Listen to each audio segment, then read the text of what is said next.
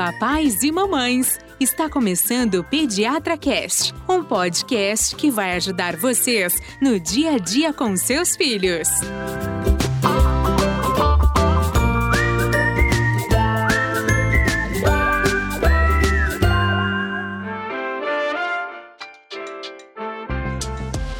Olá, papais e mamães! Estamos iniciando mais um episódio que vai ajudar vocês nas dúvidas com os filhotes. Eu sou Gustavo Passe, apaixonado por podcast, pai do Joãozinho. Eu sou Carolina, pediatra, mãe da Maria e da Laura, que inclusive estão resfriadas. e eu sou a Ivani, mãe do Fernando, que não está resfriado, mas... e quando ele está resfriado, ele faz um, um Quando ele está resfriado, quando ele tá resfriado, ele, fa... ele abre uma caixa com mais ou menos 150 remédios que ele levou para o Canadá. Ou ele vai até a farmácia e faz um FaceTime com a Ivani e ela escolhe o remédio, Sim, que eu acho mais incrível. Muito bem. Nós que estamos na estação de outono e agora é a hora dos resfriados. O consultório tá bombando de resfriado aqui, Vani? Gustavo, é o seguinte, costumo dizer o seguinte, que o outono é um, assim, uma época muito romântica para quem não tem filho. Porque para quem tem, começa a virar um caos absoluto. Porque esta é a época dos vírus. Você falou do outono, eu lembrei da Sandy Júnior. O outono é sempre igual, só para o pessoal que for no... o outono é sempre igual para quem é pediatra e para quem é pai e mãe de, de criança pequena porque é a época em que você mais tem infecção por vírus. Essa estação que todo mundo com o nariz escorrendo. Nessa época, eu sempre acho que a minha secretária vai pedir demissão. Ah, é? É, porque ela não sabe onde ela vai enfiar mais criança. É, e é o encaixe do encaixe, eu preciso ir hoje. porque complicam, e aí nós vamos falar exatamente sobre isso. Como é que eu fico resfriado? Como é que a criança fica resfriada? A criança fica resfriada pegando vírus. Você sabe que vírus não é nem considerado organismo vivo. Não é considerado porque o vírus ele não tem capacidade de se reproduzir sozinho. Então, o que, que ele faz? Ele, ele é uma partícula de DNA ou de RNA. O que, que ele faz para ele se reproduzir? Ele entra dentro de uma célula de um organismo vivo, por exemplo, uma célula humana, e ele usa essa célula como escrava dele. Então é, a, é, lá dentro do núcleo da célula que ele entra e ele começa a fazer a célula trabalhar para ele e ele se reproduz, ele vai ficar fazendo cópias dele. E é por isso que eu não tenho anticorpo, porque ele, ele fica cada vez de um jeito ou não? Não, é assim. Por que, que eu não consigo tem, combater? Então, porque aí o que acontece? Você tem uma mutação muito grande dos ah, vírus. Tá. Então, você tem anticorpo. Quando você entra em contato com o vírus, você produz anticorpo. Aí você se livra dele. Só que os vírus têm uma capacidade muito grande de mutação. Ah, tá. E que é então, o... existem os vírus que a gente já conhece e existem vírus que vão mudando toda hora. Então, assim, você não consegue. Pessoa que é adulta também pode pegar vírus. Então, seria ótimo, né? Se você, durante um período, você tivesse anticorpos para tudo e depois nunca mais você fica doente. Não existe isso. Então, assim, esse é o grande problema. Por isso que todo santo ano a gente tem um monte de infecções, porque é uma época em que os vírus, os vírus circulam muito. Ah, eles a gente tem uma sazonalidade em relação a vírus. Tá? Eu diria que a pior época do ano é o outono, e a segunda pior época do ano é a primavera. É engraçado porque as pessoas aqui no consultório falam: ai, nós nem chegamos no inverno ainda. Eu falei: não, mas o inverno não é o pior, o pior é agora. Esta é a fase mais crítica. Por isso que a Ivani falou é super importante. Então, além do vírus ter capacidade de mutar, né, Ivani? A gente tem uma gama imensa de vírus que pode causar infecção.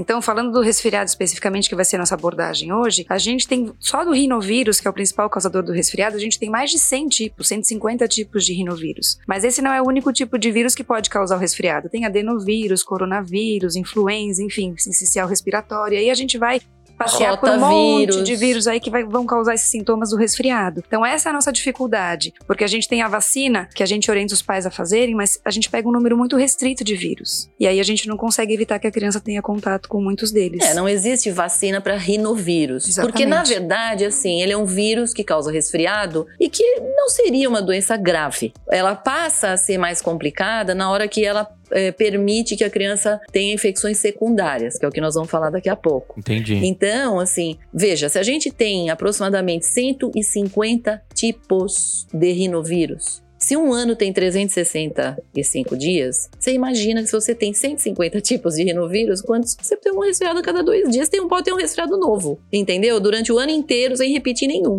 Isso sem pensar nas mutações que você tem, você entendeu? Então, gente, é muito complicado isso e as pessoas não têm muita ideia de como isso é prevalente, como isso pode afetar uma criança. E lógico, se você tem numa escola. Olha, nessa fase do ano, as crianças têm tido um resfriado por semana, um resfriado novo toda semana. Então é um dia, uma semana com febre, passa, na outra semana com febre, passa, na outra semana com febre. Tá? E as pessoas vão ficando meio loucas e muita gente vem e pergunta: ai, não tem um remédio para melhorar a imunidade do meu filho? Isso é o que pergunta que eu mais ouço aqui. E aí, Carolina, tem um remédio para melhorar a imunidade? Infelizmente não. Então por isso que a gente fala tanto de prevenção, né, Ivani? Exatamente. E assim, qual que é grande e o manejo do resfriado? Então, o resfriado costuma ter um curso autolimitado. E qual que é a dificuldade? Então, quando eu tenho sintoma, se o pai tem bom senso, na hora que a criança começa a ter sintoma de resfriado, ele não vai mandar essa criança para escola. Isso não é todo mundo que faz. não, é assim que ninguém faz, né, Então, Carolina? assim, Vamos falar claro. Mas o mais, assim, o que eu posso fazer? Então, meu filho tá próximo de uma criança que tá com o nariz escorrendo, tossindo, eu vou afastar meu filho. Mas não se esqueçam que tem um período de incubação. Exatamente. Então, entre dois e três dias do contato, do momento que a criança já está transmitindo a doença, ela não tem nenhum sintoma. E ela está circulando livremente aí, transmitindo essa infecção para as outras crianças, certo? Então, eu tenho um período de incubação de dois a três dias. Eu tenho um período de sintoma que costuma até ser curto. Se a doença se resolver, em aí cinco a sete dias eu tô tudo bem, tá tudo resolvido. Mas o que pode acontecer, o que a Ivani falou, que a gente vai abordar um pouquinho, justamente são as complicações do resfriado. Então, o resfriado em si não me traz preocupação. Se eu tiver uma- um, um cuidado com o meu filho, evitar que ele fique em aglomeração para transmitir esse- essa doença para outras crianças, ele vai ter um curso autolimitado resolvido, pronto. Tá pronto para outro resfriado, certo? Mas na fase que ele tá em sintomas, ele ainda. com- Ainda é, transmite. ainda transmite. Ainda transmite, sim. Entendi. Porque a-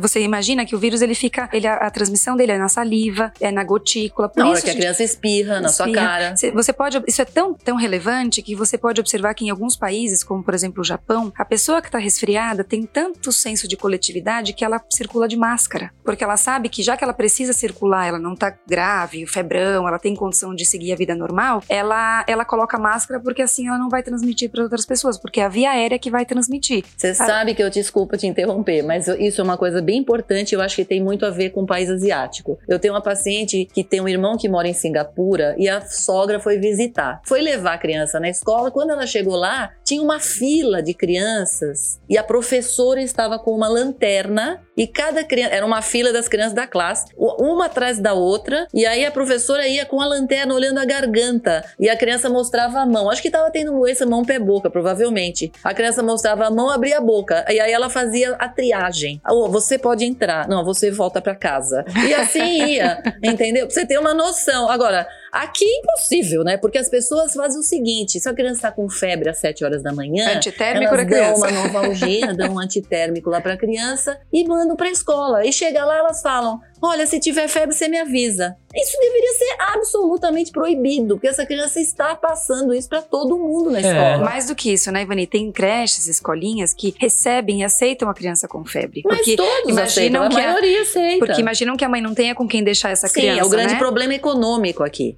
É, o lance é, econômico. E aí a criança É fica lá em, em contato, por mais cuidado que o cuidador tem. Então você imagina, Gustavo, seu bebê, ele fica a maior parte do tempo no colo, em contato com alguém, não é? Uhum. Então você imagina essa criança com febre, que pode estar afebril naquele momento porque usou antitérmico, mas ele tem secreção, ele espirra, ele baba. O cuidador vai ficar com a, com a secreção na, na, na roupa. na mão. Na- na mesmo, mão. mesmo que higienize as mãos, né? Assim, a roupa vai ficar contaminada. Então, na hora que ele pegar outro bebê, Não, e outra, Carol, Seminou. não dá pra higienizar as mãos. Você pega numa criança e higieniza a mão. Você pega uma criança é, e higieniza deveria não ser dá. assim, mas eles não, Não, não, não dá, dá, né? gente. Com- Quantas vezes você vai ver isso numa escola? É impossível. Então, o correto seria o seguinte: sua criança está com febre, você vai precisar esperar ela ficar 24 horas a febril. Existem até algumas recomendações de 20 a 24 horas a febril, sem febre, para voltar para a escola. Esse deveria ser o correto de todas as escolas, porque isso diminuiria muito. Eu vou te dizer mais.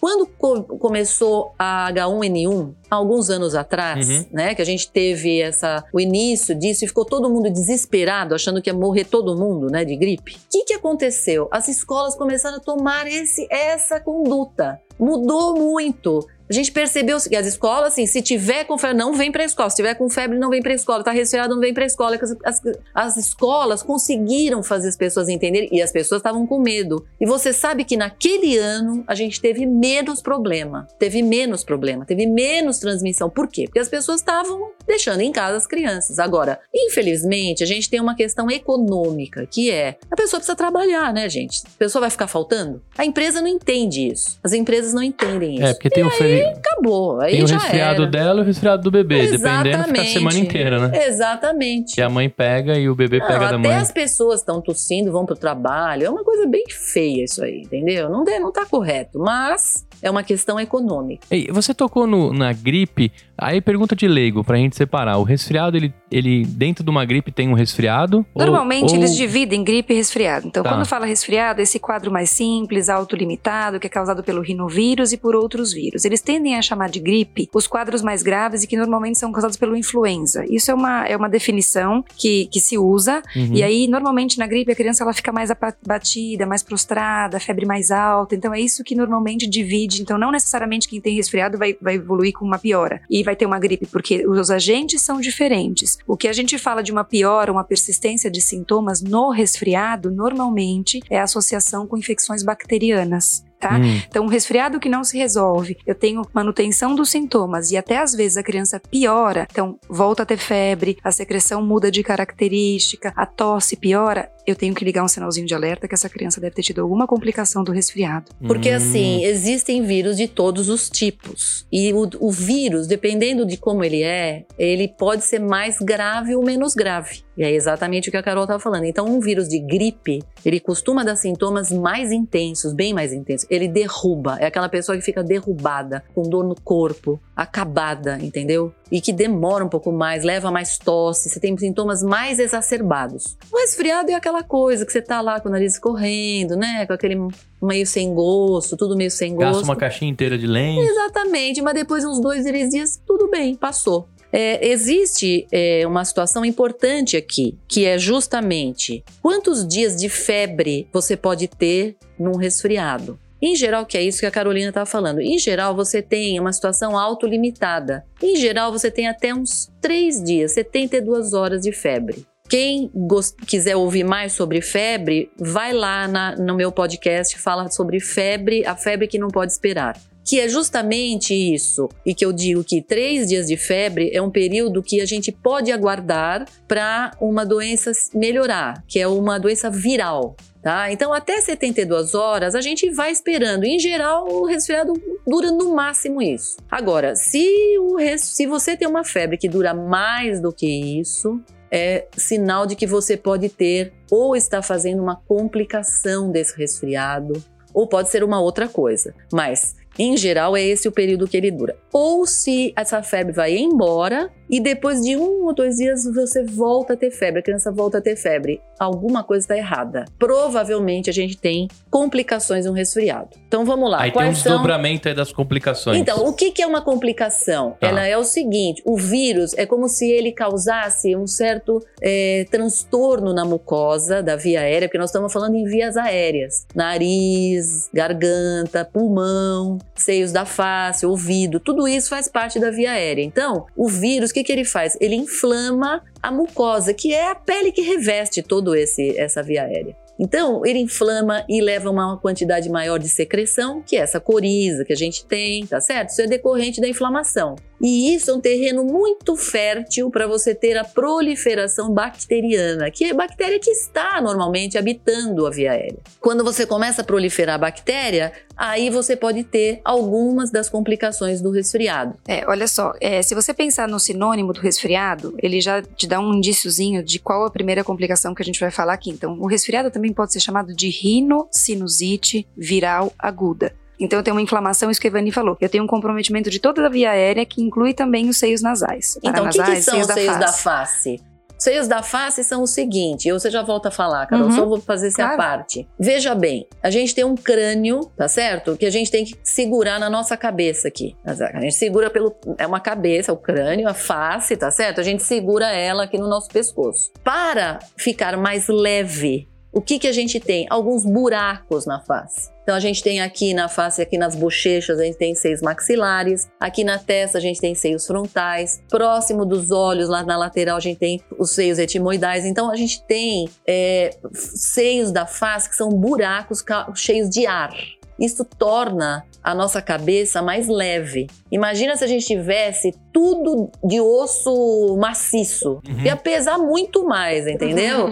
então, por conta disso, é, a gente tem os seios da face e eles são revestidos justamente da mesma mucosa que a gente tem no nariz. E por isso, Gustavo, você imagina, na hora que eu tenho uma gripe, eu tenho contato com um vírus do resfriado, toda essa mucosa, a primeira reação que vai gerar o sintoma justamente é o edema, que é o inchaço dessa mucosa. Então, toda a mucosa vai reagir e aí vai começar a produzir secreção por causa dessa inflamação, porque é, faz parte do processo de eliminação do vírus. Aí o Essa corpo... secreção é o catarro? É lá? o catarro, é, é, aquela coriza que começa normalmente uhum. bem, bem fininha e que é normal ela ficar mais espessa, porque no momento que, a, que eu vou resolvendo o resfriado, essa mucosa vai descamar. E é por isso muitas vezes que a mãe liga e fala: Doutor, eu acho que meu filho tá com uma complicação do resfriado. Como é que ele tá? Ele tá ótimo, mas de manhã ele elimina um catarro verde escuro. Isso isoladamente não necessariamente indica complicação. Por quê? Pensa que a criança passa a noite toda dormindo, ela não mobiliza essa secreção, essa mucosa está descamando como um processo de resolução. E de manhã, quando a criança soa o nariz ou a mãe lava o nariz, pode sair uma secreção mais grossa. É, não só descamação, mas células também, células... que são as células de combate ao, ao, aos vírus, tá? Que são as células, os leucócitos, são células do organismo que vão lá e morrem também. Tem uma batalha. Você imagina que tem uma batalha se travando, um Game of Thrones dentro da sua cabeça. Entendeu? E a gente tem que eliminar tudo isso. E aí, ao longo do dia, normalmente, essa secreção ela vai ficando mais, mais fluida e a criança vai eliminar essa secreção. Mas, às vezes, isso não acontece. A criança começa a ficar com uma secreção espessa, às vezes a mãe percebe na, no cheiro, na boca, um odor mais forte, e essa criança fica com um quadro mais obstruída e não melhora, não passa, não passa, não passa. Então, mas quantos dias devem levar um resfriado? Quanto tempo leva? É isso Ele que a gente leva falou mais ou menos de 7 a 10 dias no máximo. Mas um resfriado de criança. De falou? Não, do sintoma desde o início, Gustavo. Ah, desde Geralmente você tem um máximo de 7 a 10 dias é um resfriado. A média é mais ou menos por volta de 7 dias. E para a tá? mãe, eu acho que o principal ponto de, de, de facilidade dela, dela, entender isso é isso que a gente está comentando. O sintoma ele vai, vai melhorando. Então aquela tosse produtiva ela vai ficando um pouco melhor. A criança ainda tosse, porque as mães ficam muito angustiadas com a necessidade de resolução da tosse. Mas a tosse é um mecanismo de defesa. Tá tentando. Exatamente. É, quando, por que, que piora tosse. quando a criança dorme? Então a tosse à noite, porque à noite a secreção que está acumulada na via aérea ela vai escorrer e a tendência é descer para o pulmão. A gente tem receptor na via aérea para a criança tossir, essa secreção ser engolida e eliminada nas fezes, enfim, a gente eliminar e não deixar essa secreção descer para o pulmão. Então, é, a criança não sabe assoar, né? Ah. Alguns sabem, mas a maioria não. Os pequenininhos não sabem assoar o nariz. Eles engolem tudo. Exatamente. É, então, eles que a gente... com tudo lá, parado, e um pouco eles engolem. Aquela, aquela coisa bem... Aquela caca, né? bem- Aquela caca. Literal, aquela caca. Então é isso. E aí, se a, se a criança não resolve, então a tosse começa a ficar mais intensa, mais produtiva, a eliminação de secreção escura, a gente tem que pensar na possibilidade da complicação, da primeira complicação que a gente vai falar, que é a sinusite bacteriana, certo? Sinusite bacteriana. Então, o que que é a sinusite bacteriana? É uma complicação, então, essa secreção que ficou retida no seio da face, que... Por que que as pessoas, muitas delas, dizem que a criança pequena não tem sinusite? Porque, de fato, a formação do seio frontal, que é que normalmente causa mais sintoma no adulto, então pode, Seio pode frontal pensar... é aquele da testa. Tá. Que, é- que, é, vai se formar, vai, se- vai, vai Lá ter a pelos pneuma- sete anos, é, né, Carol? Começa com dois anos a formação dele, mas com seis para sete anos é que vai formar o ar mesmo e que vai ficar um espaço hábil para conter secreção. Então, assim, se- antes disso, realmente, se eu fizer um raio-x, eu não vou ver aquele seio Então, frontal mas olha, contaminado. Carolina, a gente tem hoje uma, infelizmente, nós temos uma geração de médicos pediatras. Dependentes de imagem. né? Infelizmente, não só isso, Carol, eu- não é isso que eu ia dizer. Eu não entendo o que aconteceu nas escolas de medicina que formaram uma geração de pediatras que dizem para as mães que não existe sinusite em criança pequena. E isso é uma coisa completamente errada. Existe sim, porque existem seios da face em criança pequena, não todos eles. Mas existem seios da face em crianças pequenas, sim. E elas podem fazer sinusite, sim, senhor. E esse é um erro que a gente ouve muito, muito nos prontos-socorros, tá? Os- eles esquecem que existe sinusite. Para muitos pediatras, só existe o nariz e o pulmão. O resto não existe, entendeu? Fica muito difícil, porque existe muita sinusite. Tanto existe, Gustavo, desculpa te cortar, que na, no exame clínico, que muitas vezes eles chamam isso de uma traqueite. O que é isso? É a complicação, é, o, é a secreção é, infectada. E assim, desde o nascimento a criança tem os seios maxilares e os seios paranasais. Pouco importa para as mães isso, mas só para vocês entenderem que isso já nasce com a criança. Então essa secreção que vai ficar retida e que vai ficar infectada, como que a gente identifica isso? Quando a gente faz o exame clínico, muitas vezes a gente consegue enxergar a secreção, né, né Ivani? Na, lá atrás na garganta, quando a gente faz o exame e coloca o palitinho, a gente vê uma secreção escura que, Ah, mas já é o que tá passando, que tá Então, saindo já- dos seios, é, é, isso? assim. Gustavo, é, uma coisa importante aqui é o seguinte: quando você fala em sinusite, o adulto já lembra aquela sensação de dor de cabeça, aquele peso. Isso, eu ia perguntar até da crise. Tem gente que tem crise de sinusite. Então, só que a criança é um pouco diferente, porque existe uma anatomia diferente da criança e do adulto. Então, no caso do adulto, quando ele tem uma gripe e depois ele pode ter uma sinusite, pela própria anatomia dos seios da face, o catarro ele fica preso lá dentro. Nesses buracos onde a gente deveria ter ar, fica cheio de catarro. E assim, catarro, bactéria, aquela coisa bem nojenta mesmo. E aí, isso dói. Quando a pessoa abaixa a cabeça, ela sente um peso Uhum. porque tá tudo preso lá dentro. Agora, no caso da criança, é diferente. Pela anatomia da criança, essa secreção ela não fica presa, ela escorre pela garganta. Então a criança, ela tem tosse. O, o principal, a principal característica da sinusite numa criança é uma tosse a mais de 10 dias. Tosse a mais de 10 dias em criança tem grande, grande chance de ser uma sinusite. E é exatamente o que a Carolina falou. Na hora que a criança deita, Hum. esse catarro, pela própria força da gravidade, ele escorre lá pela garganta. Então, essa criança tosse bastante durante a noite. E na hora do exame clínico, quando a gente abaixa a língua para olhar, a gente vê o catarro vindo lá de cima do, do, do nariz, ele desce para trás. Ah. Então, muitas vezes dá para fazer o diagnóstico só no exame clínico. E isso que eu ia falar, quando vocês colocam lá o palitinho de sorvete mega, que ele é mais grosso, né? Não é o do, não é o do frutari, é o do, do sorvete maior. Isso mesmo. Faz parte da consulta Com até você ver se, tem, certeza. se tem, está saindo do Se der resfriado. sorte É. na hora de você ver, É. fechou o diagnóstico. Ela está tá mais de 10 dias com tosse. Não. Tem um monte de Ah. catarro verde vindo lá de cima do nariz, tá, fechou o diagnóstico, entendeu? E assim, isso que você falou, Gustavo, muita gente fala, eu tenho sinusite. Não, você não tem. Você É. teve, ou você pode ser uma pessoa, por exemplo, tem muita gente que, no- no- na cidade que a gente mora, a gente acaba tendo uma, uma inflamação meio crônica da via aérea. Então, se você olhar o nosso mecanismo de defesa, que tem uns cíliozinhos, parece uns cabelinhos que batem pra gente eliminar a sujeira, por isso que a gente tem que assoar o nariz e que forma a caca de nariz. Uhum. É isso, eliminando que aquilo que a gente vai. É o grande filtro do nosso nariz. Quem mora numa cidade muito poluída como São Paulo, a gente acaba tendo dano nesse epitélio Ou quem saudável. fuma, né, Carolina? Ou quem Porque fuma. entra com outra coisa, de, de adulto, de ambiental, Pode né? E, fumar. aí- e aí o que acontece? A pessoa pode ter predisposição a ter mais sinusite. E pode ou, ter uma sinusite crônica. Isso, ou não ter tratado Ah. Adequadamente uma sinusite, e aí você fica com aquele sintoma que melhora, mas não resolve. O crônico, então, quando a gente, quando a gente batiza de crônico,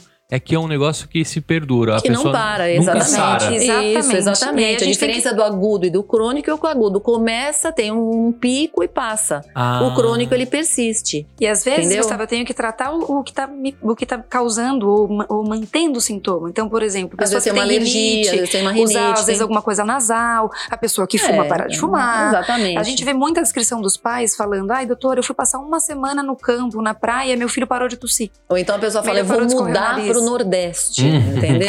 É uma coisa que bem bom boa seria, mesmo. né? Se todos pudéssemos. Se desse pra morar na curar assim, praia. né? Agora, aí é o seguinte, é, mas no Nordeste também tem rinite, viu? Não pensa que não tem, tem. Hum. Aí é que está, vai mudar pro Nordeste, mora pra uma, mudar pra uma casa cheia de mofo, você vai ter rinite do mesmo jeito. Hum. Agora, é, aqui nós estamos falando, na verdade, porque também tem isso, as crianças, algumas mães falam, ah, ele tá com sinusite, ai, já acho que vai ter sinusite a vida inteira. Não, isso é apenas uma complicação desse resfriado. E depois Entendi. você trata. E por se tratar de uma complicação bacteriana, o tratamento é feito com antibiótico, Entendi. tá? Mas aí, aí a, a indústria farmacêutica, pra, quando a gente fala do, do resfriado, eles, aqueles remedinhos que a gente toma é só pra enganar. Porque a- Sim, ali só. não cura, não vai Só enganar. E aqui eu faço um alerta, Gustavo, para as mães, assim, tenham paciência, porque assim, a tendência, a gente é uma, a gente é uma geração de muita informação, então a gente Uhum. vai buscar na internet, enfim, essas mães hoje, hoje em dia, né, Ivani, vem com Opa. muitas informações. E a tendência, a gente tá muito sintomático, mas busquem realmente é, tratar o sintoma que é relevante. Então, assim, todo mundo vai ter o nariz escorrendo, um pouquinho de tosse, uma inalação alimentação com soro, uma lavagem nasal, mas é impossível que a gente vá zerar os sintomas no curso habitual do resfriado, certo? Por isso que é importante saber que se você tem uma tosse que está passando de 10 dias,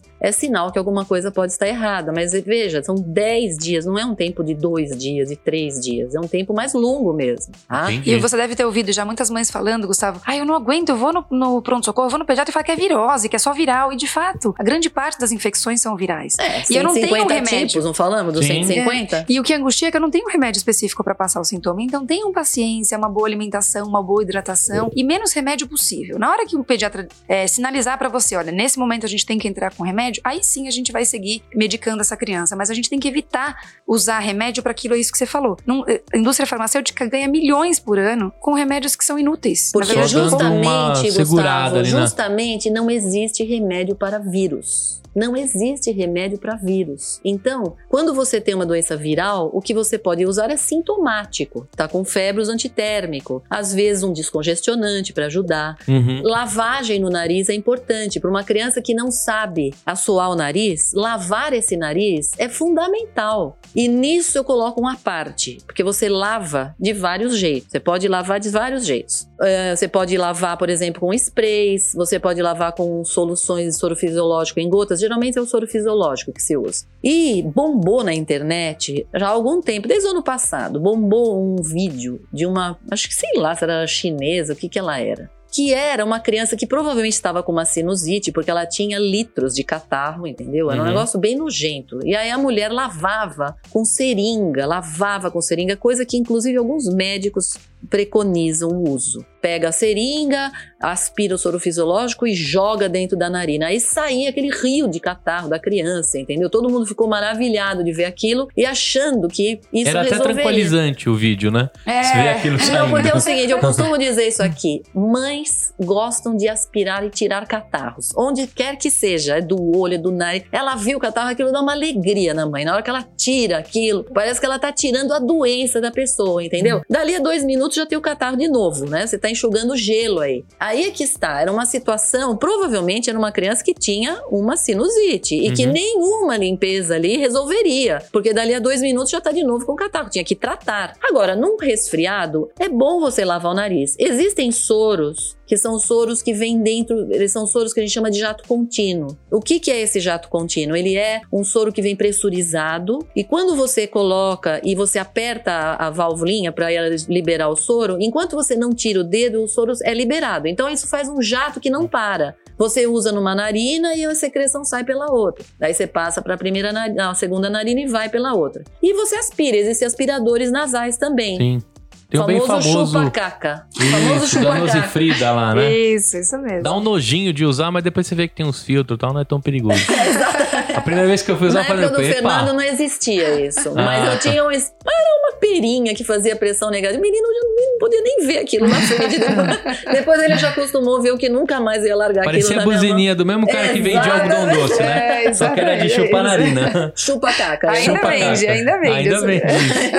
Mas você Ainda tava falando da seringa porque é perigoso? A seringa? Então, a seringa, ela pode causar um problema de uma segunda complicação do resfriado. Então, só vou dizer uma coisa, Gustavo, Hum. assim, quando você, muitas vezes a gente, quando a gente falou do episódio da bronquiolite, a gente falou da importância da fisioterapia respiratória. Então, tem mães que chegam no consultório lavando o nariz e às vezes foram orientados pela fisioterapeuta a fazer assim, porque a fisioterapeuta usa a seringa numa quantidade certa, numa posição adequada, ela vê a secreção sair na outra narina. Então, isso é a técnica adequada do uso da seringa, do soro, que pode ser utilizada. Mas, quando, quando é feito de maneira inadequada, a via aérea da criança, por que, que criança tem otite adulto não tem otite? Que é o que, isso que, que, é a gente vai falar otite, agora Carolina? O que, que, que é é, otite? que é a infecção da- do ouvido, certo? Então tem a otite média, aguda e a otite externa. Então, normalmente a otite externa a gente vê no verão, aquela criança que vai pra piscina. Deixa eu só explicar uma coisa antes de você falar. Dentro do ouvido, dentro do ouvido, o que, que a gente tem? O ouvido, para ele funcionar, ele é como se fosse uma caixinha óssea. Ela tem os lados feitos de osso.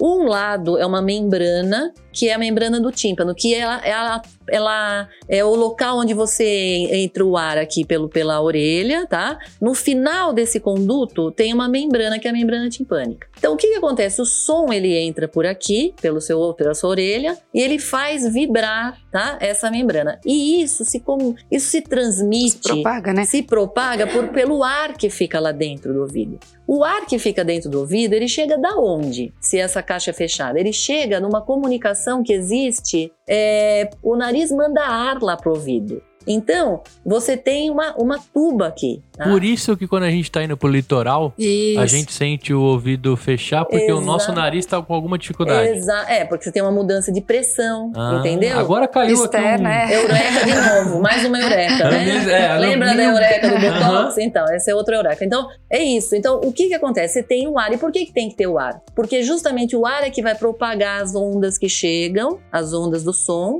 e ela vai fazer vibrar uns ossículos que tem lá dentro, tá? Uhum. Martelo, bigorna, lembra? Estribo, martelo bigorna. Três ossículos que a gente tem lá.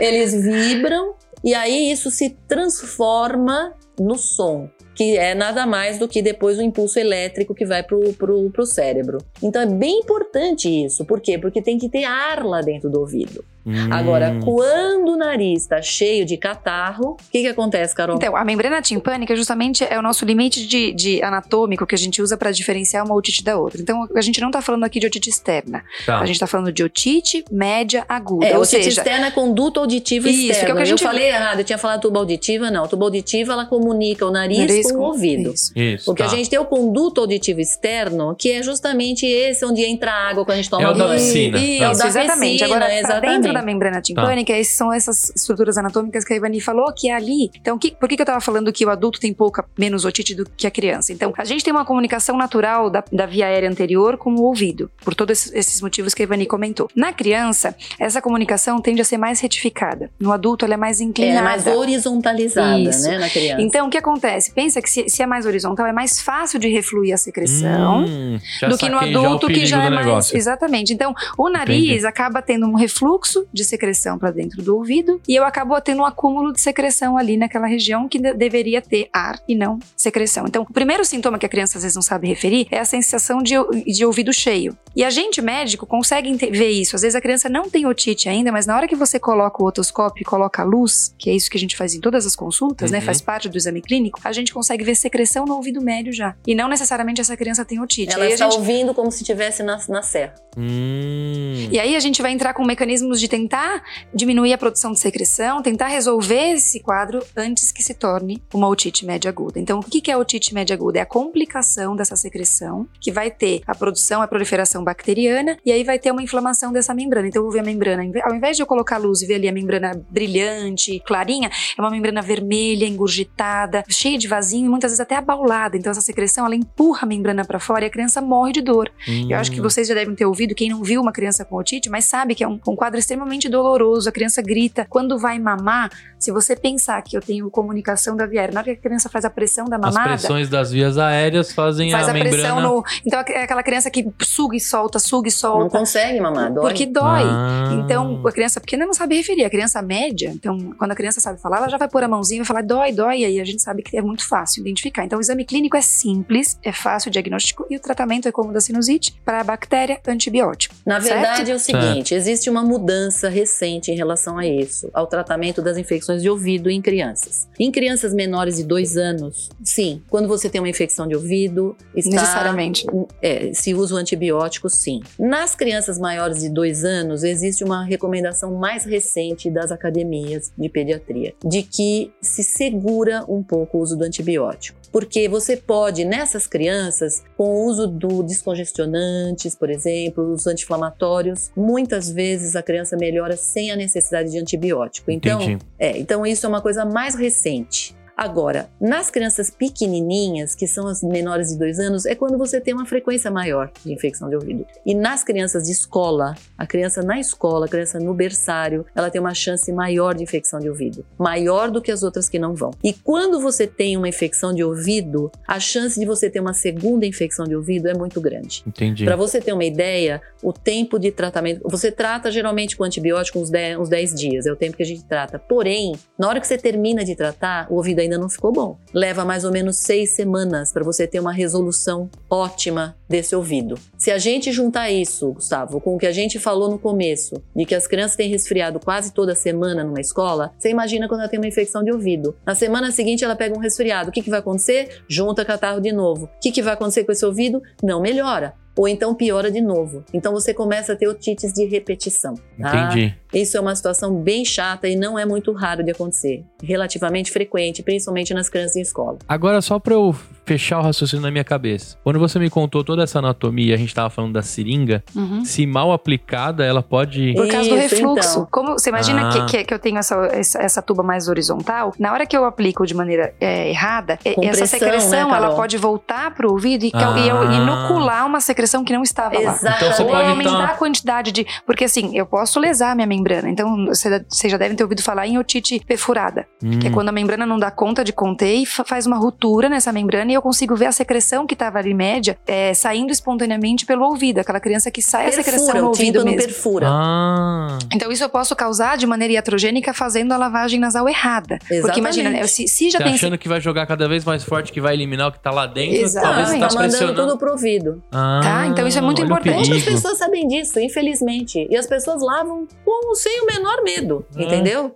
E um dado Caraca, importante, só pra gente reforçar isso, essa coisa da decisão do, do dar antibiótico ou não, Gustavo, as mães não têm que se angustiar, porque isso é do médico. Então, assim, na hora que a criança tem a dor no ouvido, a gente precisa olhar. Porque tem criança que chega, né, Vani, com situações é, claro, do, do ouvido tá tão importantes que a gente acaba entrando mesmo nos maiores com antibiótico, porque a gente imagina que Sim, a solução é não vai ser com os. Então, assim, essa avaliação, e muitas vezes ela requer reavaliação. Então, na dúvida, seu filho tá com otite, vai ao médico e ele vai definir e nortear, tá? Claro. E nesses casos de, de otite crônica, muitas vezes é necessário que a gente procure um especialista, um otorrino, por exemplo. Algumas crianças têm indicação de colocação de um tubinho que vai comunicar de maneira natural, sem sequelas o ouvido médico, o ouvido externo. Acho que a gente podia fazer depois uma, uma um, Muito um, bem. um podcast só disso. Bom, gente, então vamos lá. Resumindo, então a otite média aguda é uma complicação de um resfriado. É, normalmente a criança vai ter sintomas característicos de dor, de um choro intenso. Na criança pequena ela não sabe referir, mas a mãe vai perceber uma mamada com interrupções e aí o médico que vai identificar e definir o tratamento que pode ser antibiótico desde o início ou pode ser um, uma tentativa de uma eliminação dessa secreção, um tratamento anti-inflamatório antes que se defina o uso do antibiótico, uhum. certo? Certo. Qual a outra complicação que a gente vai falar um pouquinho, né, Ivani?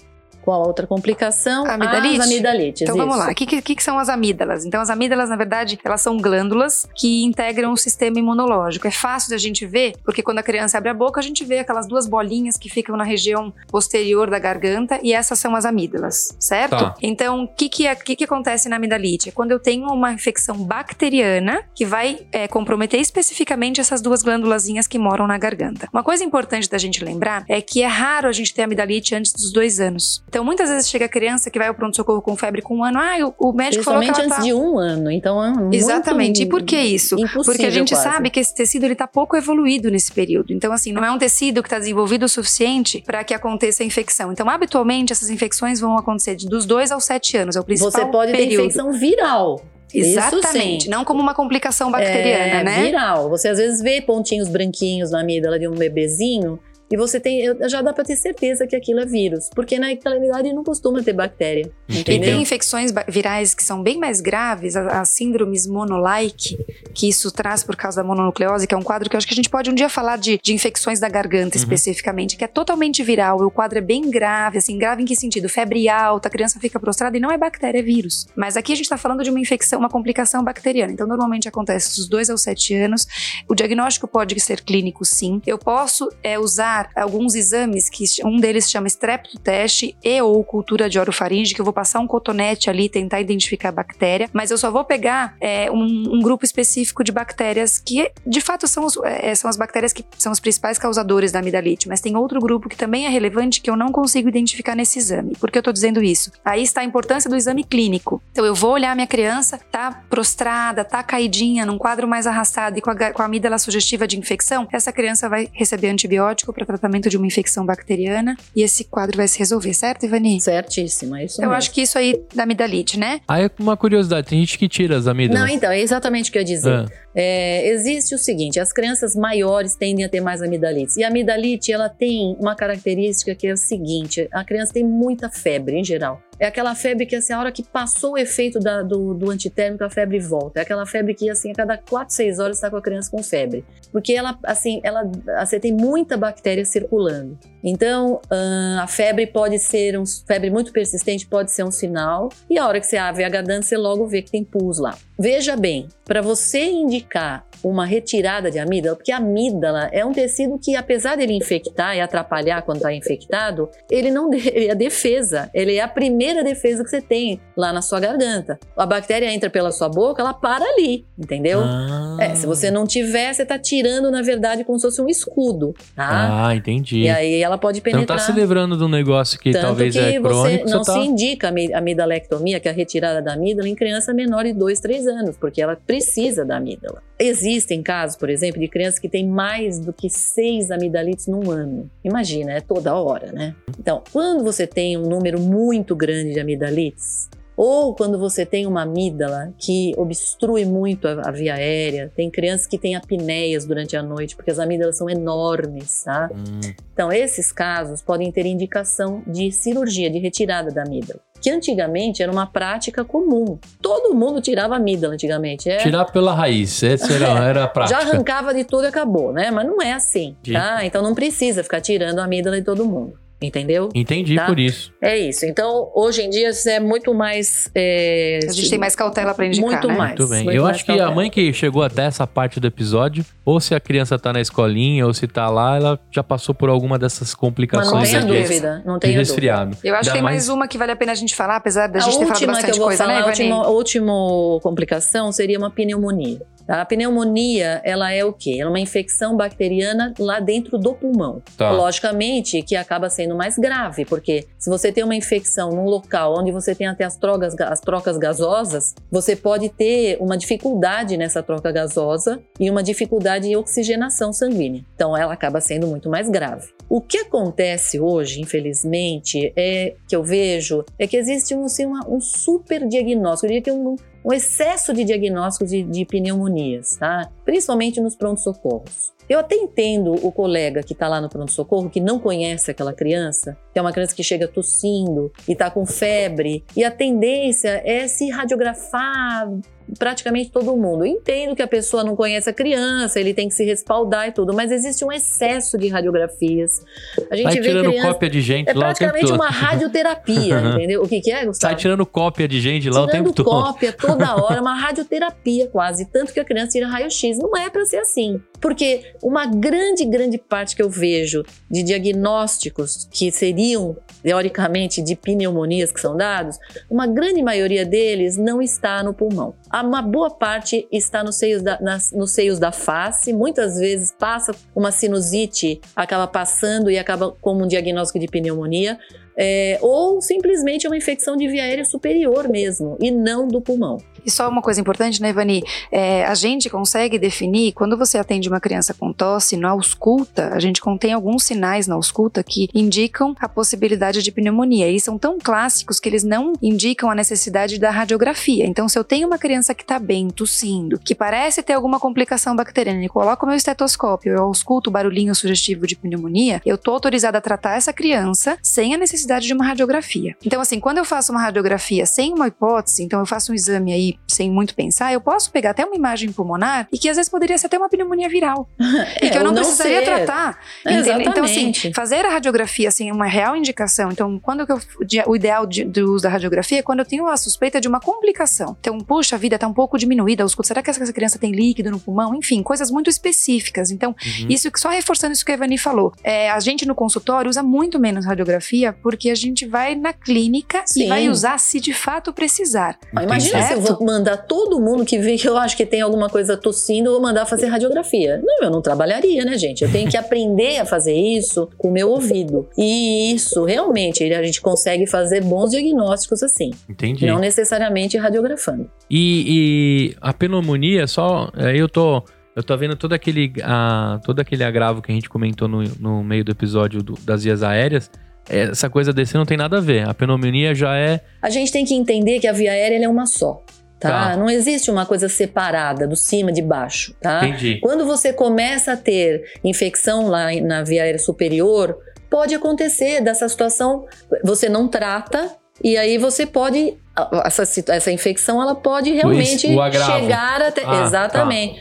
Também você pode reagir também com a parte inferior, tá? Entendi. Ou não, ou você pode ter uma bactéria que penetra pelo pulmão e se aloja lá e começa a proliferar lá, tá? Entendi. Então é uma coisa que pode acontecer independente da via aérea superior, tá? Entendi, tá. Certo? Eu fui é, seguindo a lógica, mas entendi que também é possível. Pode. Existe só uma via aérea, é Pode, verdade. né? pode. Quando você tem sinusites, muitas vezes você pode ter uma repercussão na via aérea inferior também. Entendi.